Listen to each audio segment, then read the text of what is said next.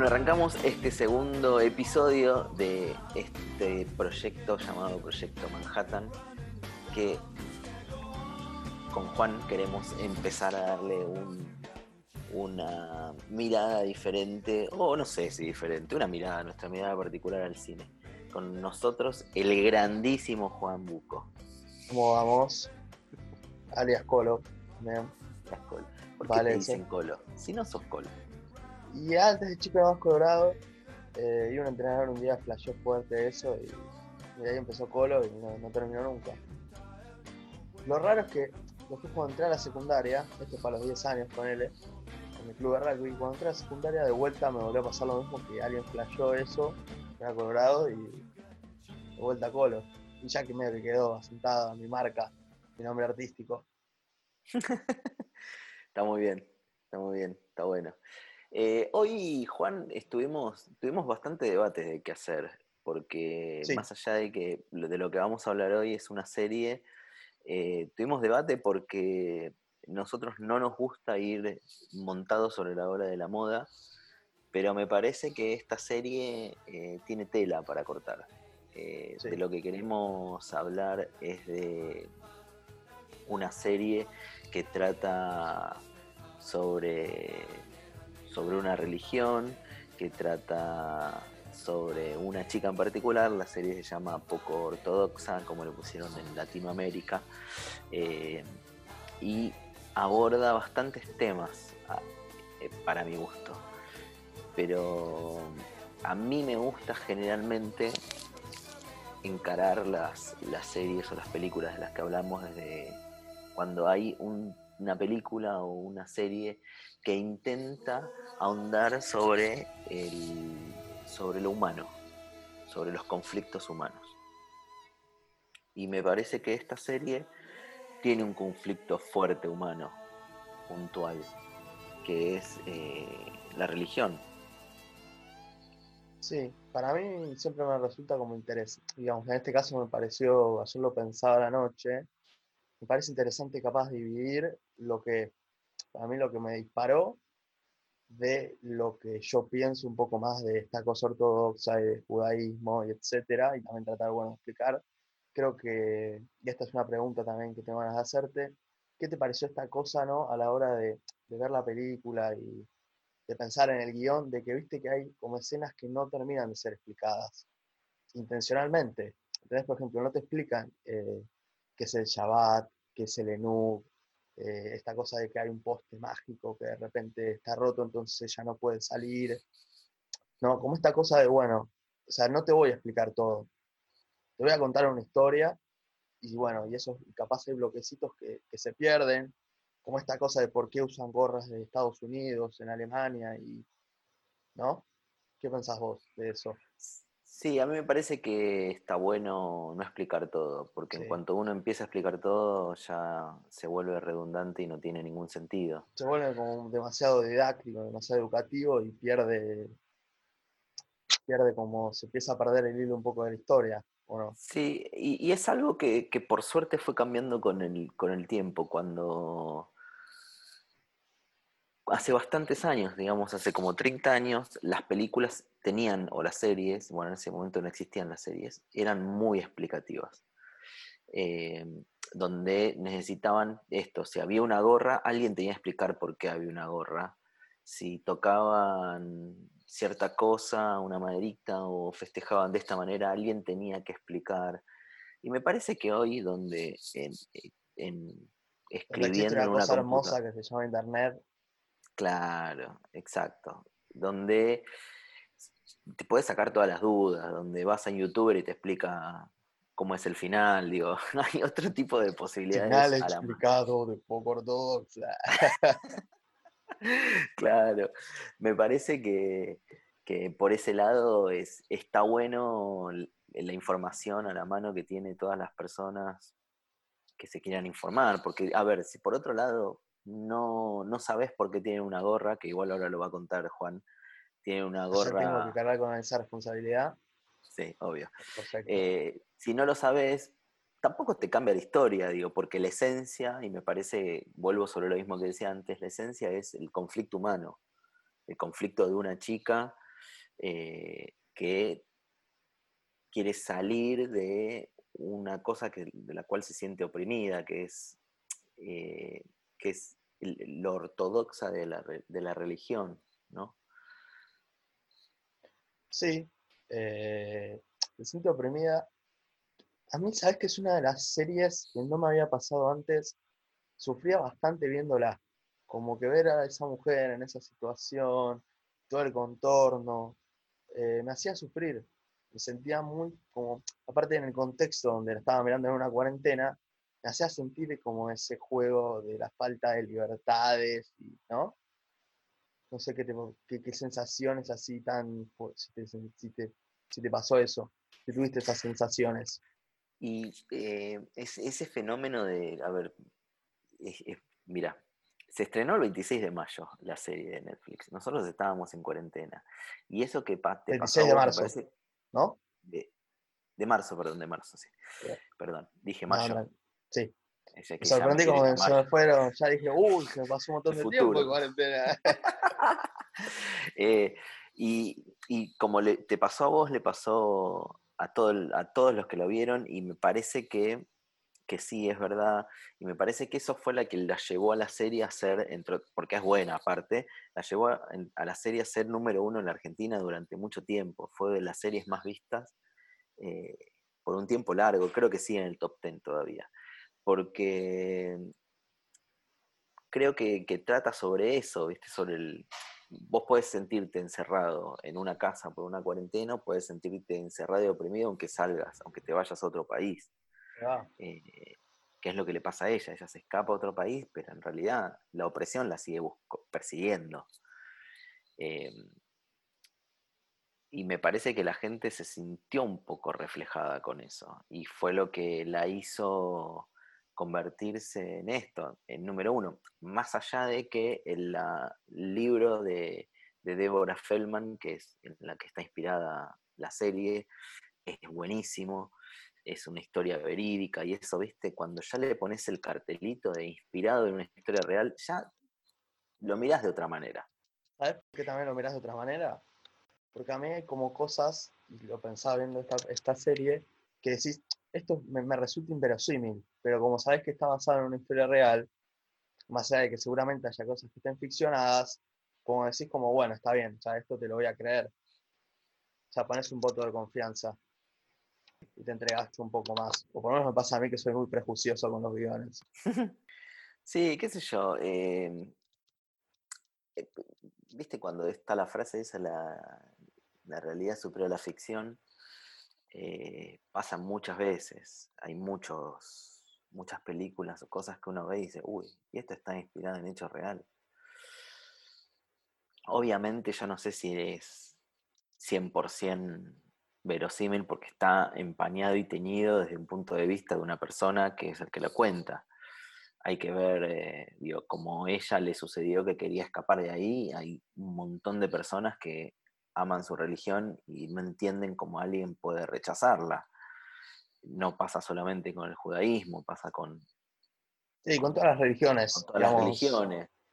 Eh, tal vez es más fácil entenderlo a alguien que no, tiene como mucha convicción en la fe que, a los que son, creen en la fe totalmente.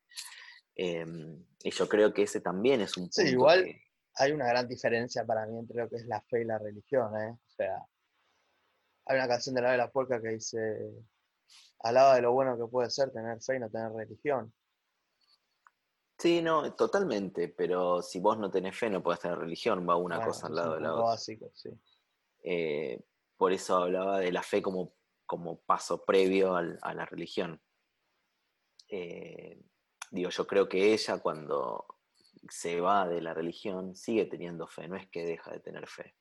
Digo, ella cree en un, en, su religión. Es más, en un momento eh, en, la serie, eh, ya cuando entrado, son, estos son cuatro capítulos de 50 minutos, ya creo que este en el último capítulo que ella le dice que ella dice que, su hijo que tiene en el vientre no tiene que, tiene que nacer porque eh, los alemanes mataron muchos judíos. Digo, ella tiene esa convicción, no es que no la tiene, esa fe la tiene y entiende todo, pero lo que no quiere es seguir oprimida por esa fe, por esa religión, ¿entendés?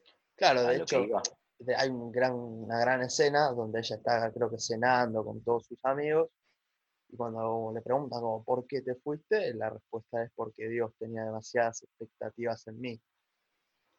Totalmente. Totalmente. Y eso es, eso, esa frase a mí me, resonó un montón, coincido con vos, porque ¿de qué manera alguien puede entender que alguien que nunca viste tenga expectativas en vos? ¿Se entiende? Sí. Yo creo que habla también de la figura. Es rara, es la figura de Dios, digamos, ¿no? Y lo que cada uno carga sobre eso. Pero pasa en, todas, pasa en todas las religiones, pasa en, Si ves la serie Vikingo, te pasa lo mismo. Claro. Para mí, y ya entrando como en un terreno quizás más personal, de, lo, que me, disparó la serie, eh, es que para mí el problema más básico de las religiones, y abro el debate y ojalá pienses distinto y me salgas a cortar, es que superficializan totalmente, crean una cosa totalmente superficial sobre lo que es la fe y lo que es el espiritualismo. O sea, como que todo es lo espiritual y, como que Dios siempre está afuera, siempre hay, es un ser humano, es un señor, o es un sol, o lo que sea, que viene y está totalmente afuera y te juzga a vos y juzga todo lo que haces. Sí, tiene que ver con el, con el temor también, me parece, que hay cierta cosa de, que es necesario crear temor. Pero para mí tiene que ver con sacar ese temor propio y esa angustia propia y ponerla, terciarizarla, o sea, ponerla en otra persona. sí, claro, claro, por eso. No sentirte tan mal vos y decir, bueno, el que me juzga en realidad es este tipo. Por eso, digo, tiene que ver. No, no, tiene que ver. Eh, va, no sé, a mí me pasa que. Que el. Eh, me parece que las religiones también pasan por el temor, ¿entendés? ¿Cómo le hago creer al que cree que hay alguien superior y que puede estar juzgándote? Entonces, de esa manera uno no hace cosas por temor a, que te juzguen, no por convicciones propias. Digo, yo no salgo a matar gente porque me parece un horror, no porque hay un Dios que dice si matas a alguien eh, te vas al infierno. Claro. ¿Entendés? Buen ejemplo. Eh, Exagerado, pero buen ejemplo. No, bueno, pero me parece que es una manera de graficarlo. Eh, yo no salgo a robar no porque venga un dios y diga no robarás, sino porque me parece que está mal. Digo, si vos te ganaste tu plata honestamente, digo, es un desastre que salga, venga otro a robártela. Eh, y con eso te, digo todos los ejemplos que, se te ocurran. Inclusive, y eso me parece que que ahí ya, si querés, entramos en un mundo de, sobre las religiones más complicado, que hay un montón de religiones donde no existe la libertad y donde no existe la igualdad entre géneros. Y ahí me parece que en esta serie lo grafica un montón. Y ahí es donde a, mí desde chico me empezó a, hacer ruido las religiones. Eh, en ese punto. En el punto donde la gente deja de ser eh, igual, de verdad, digo, sin importar eh, tus gustos personales. Y es que tiene mucho que ver y viene muy de la mano con que viene arrastrando esa cultura desde hace mucho tiempo. O sea, vos pensás que el judaísmo existe hace 5.000 años y pues cuando veías la serie decías, esta gente, o sea, en algún punto vive en el 1747. Entonces nunca, es como que todo, y de hecho todo contacto, siempre lo que se trataba en la serie se mostraba era todo contacto con el mundo exterior para el rabino, puesto como figura de poder, era como todo le decía que no, o sea, no uses el celular, no mires la tele, no hagas nada, porque para ellos era como que el rabino en algún punto entendía que era peligroso y la fe se podía disuadir. O sea, había también una cuestión muy puesta en la figura del rabino, creo yo, y abro, muevo un poco el juego para otra parte, de, la política, que hoy en día está muy metida en lo que es el mundo Israel y lo que es el mundo judío. Sí. Hay una pelea y una grieta política muy fuerte y me meto a explicar lo de las gorras, ¿no? Si me Por favor. permiso. Ellos, eh, la historia yo también leí, me informé un poco. Ellos pertenecen, Esti, o Deborah Feldman, en su historia verídica, eh, pertenecían a una comunidad judía del barrio de Nueva York. Ellos venían, de, venían escapándose de lo que era la Segunda Guerra Mundial y ellos, por ejemplo, una cuestión que divide las aguas entre los sionistas, que son los que defienden la creación del Estado de Israel, y los judíos no sionistas, que son los que están en contra.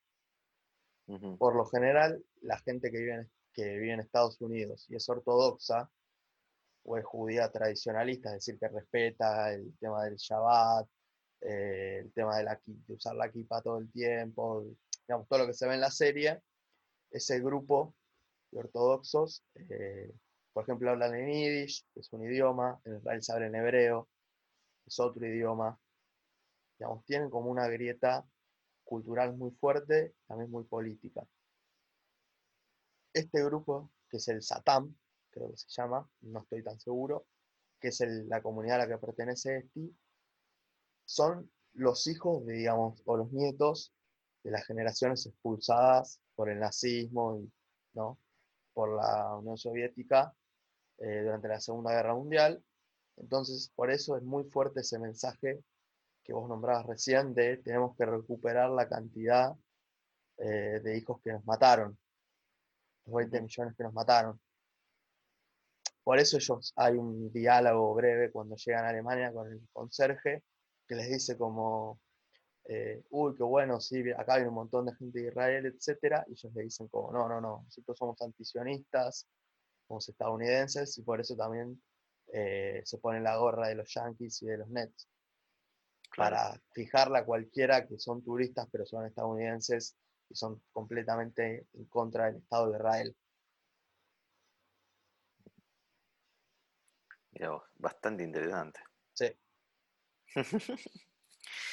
Eh, ¿Sabes que esta, la protagonista se llama Shira Haas? No la tengo. ¿Vos la viste haciendo alguna otra cosa?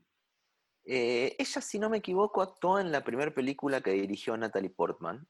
Eh, hizo, hizo un personaje ahí. después hizo algunas que otras series y películas en Israel. Y digo, no, no, no tenía, nunca tuvo un, una relevancia. Digo, empezó a trabajar en Hollywood en el 2015. Em, ella es del 95. Es decir, que tiene... Es decir, que cumple 25 años este año. Correcto. En mayo. Así que, digo, es una chica que, no había hecho demasiada, demasiados trabajos. La verdad que yo no tenía, pero está increíble en la serie. Sí, está muy increíble. Tiene una, transformación, una fragilidad, una dureza por momentos, eh, que transita, transita el personaje increíble. La verdad que a mí me fue una de las cosas que me sorprendió mucho y me, me llamó mucho la atención de la serie es de la manera que ella interpretó el papel. Sí, tampoco hay nadie que esté como desatinado, o a mí no me pareció como alguna actuación que esté demasiado floja, o como que todo el contexto se movía bastante bien. Sí, la verdad que sí, sí, sí, sí, sí. Tal vez las secuencias un poco más flojas son las de cuando ella va al, boliche y eso. Sí, sí. Son como las. Esa persecución es como medio rara también. Sí, no son, no son de lo, de, lo, de lo, mejor que tiene la serie, pero tampoco es que están tan mal. ¿Sabes que en esa, en esa secuencia eh, trabaja una chica que se llama Amparo Bataglia, que es argentina? ¿En cuál de toda la secuencia? ¿En, el, secuencia? En el boliche, ¿viste la que canta? Pero, es argentina. ¿Cómo Qué loco, ¿no? eso? ¿Fue Mr. Google o tenías algún datito por ahí? Ah, no te puedo contar la fuente. Uh. Vamos a hacer ahora vamos a hacer un podcast de periodismo tradicional. No, jamás. jamás, jamás, jamás. No, no, periodismo tradicional, no nos dedicamos al periodismo tradicional. Exactamente. A las nuevas generaciones. Bueno, es una chica que qué, me decías, me contabas cuando te interrumpí. No, no, es una cantante que vive en Berlín hace bastante, bastantes años y, y nada, es argentina. Digo, nada, no, no, no, no, es cantante. A, mí me pareció capaz, mira, justo tocaste el tema, me, me, surgió de vuelta. Me hubiese gustado ver un poco más de Berlín, capaz. Capaz es un gusto personal mío, que estoy acostumbrado capaz a, no sé, un Woody Allen, que todo el tiempo te metía imágenes de las ciudades. Pero a mí me hubiese gustado ver un poquito más de Berlín, capaz. Sí, puede ser. Hubo momentos. No lo había pensado. Te lo había, como te lo mostraban, pero nunca había, tipo, viste, esa típica cortina de fotografía donde te mostraban eh, lindas imágenes del atardecer de la ciudad. Bueno, tenés toda la escena del lago que no está mal, que cuenta en un lugar distinto. Digo, yo la verdad que no sabía que, que como en las afueras podía llegar a tener un parque. Yo no sabía que había playa o. Era una playa, ¿no? Sí. Sí, es como un lago, ¿no? Con playa. Sí, nunca me imaginé que en Berlín, tipo, uno piensa Berlín y piensa frío, eh, todo nublado. Y de repente, como, eh, eh, interesante. interesante. No, yo tampoco sabía. Y, ¿sabes que a mí no, no fue lo que me jodió? Eh, para nada. No, a mí no me jodió, ¿eh? Tipo, no es que dije, tipo, uh, qué mal. Pero cuando la veía en un momento dije como, ah, me podrían haber mostrado un poco más de Berlín. A mí lo que, yo no sé si no tenía al principio cuando empieza la, serie, que uno ve que como que estás en otra época, ¿no? Empezás a ver la gente cómo se viste, eh, cómo son y, el edificio y qué sé yo, que parecen de otra época, no parecen que está sucediendo ahora. Y me, hacía, a mí, la primera vez que yo vi en una película algo así que lo cuentes, en El silencio de los inocentes, cuando, cuando ella va corriendo, que parece, parece como de otra época, ¿viste? No está... Eh, es como atemporal, eh, tiene como, como... Me gusta cuando te lleva una, una serie, una película, te muestra eh, desde el primer plano la, te, explica todo. Digo, cuando digo de los silencios inocentes, en, en, un plano te explica que es una piba que entrena un montón, que es flaquísima y se va a enfrentar con un monstruo. ¿Entendés? Y acá en un plano te explica en la, en, la que estamos contando, en un plano, te explica eh, que es gente que vive en otra época. Sí. Y me parece que eso es, es, es siempre un hallazgo importante desde el, desde el director, ¿viste? Desde, desde qué manera eh, visualmente podés contar mucho más que explicando todo, que era un poco lo que decías vos antes, lo de los sombreros, de los gorros y, todo esto. Eh, ese juego siempre, siempre me parece que, está bueno, en el momento donde empiezan los choques culturales, en el recorrido que empieza a hacer ella, de tomarse el avión y qué sé yo, eh, son interesantes. Bueno, lo vamos cerrando acá. ¿Qué opinas? No sé, qué sé yo. Yo tengo ganas de. Me gustaría ir a. Me gustó que hoy no terminamos en, en back gratis. Terminamos en el Chipriota. Tenemos bastante en línea.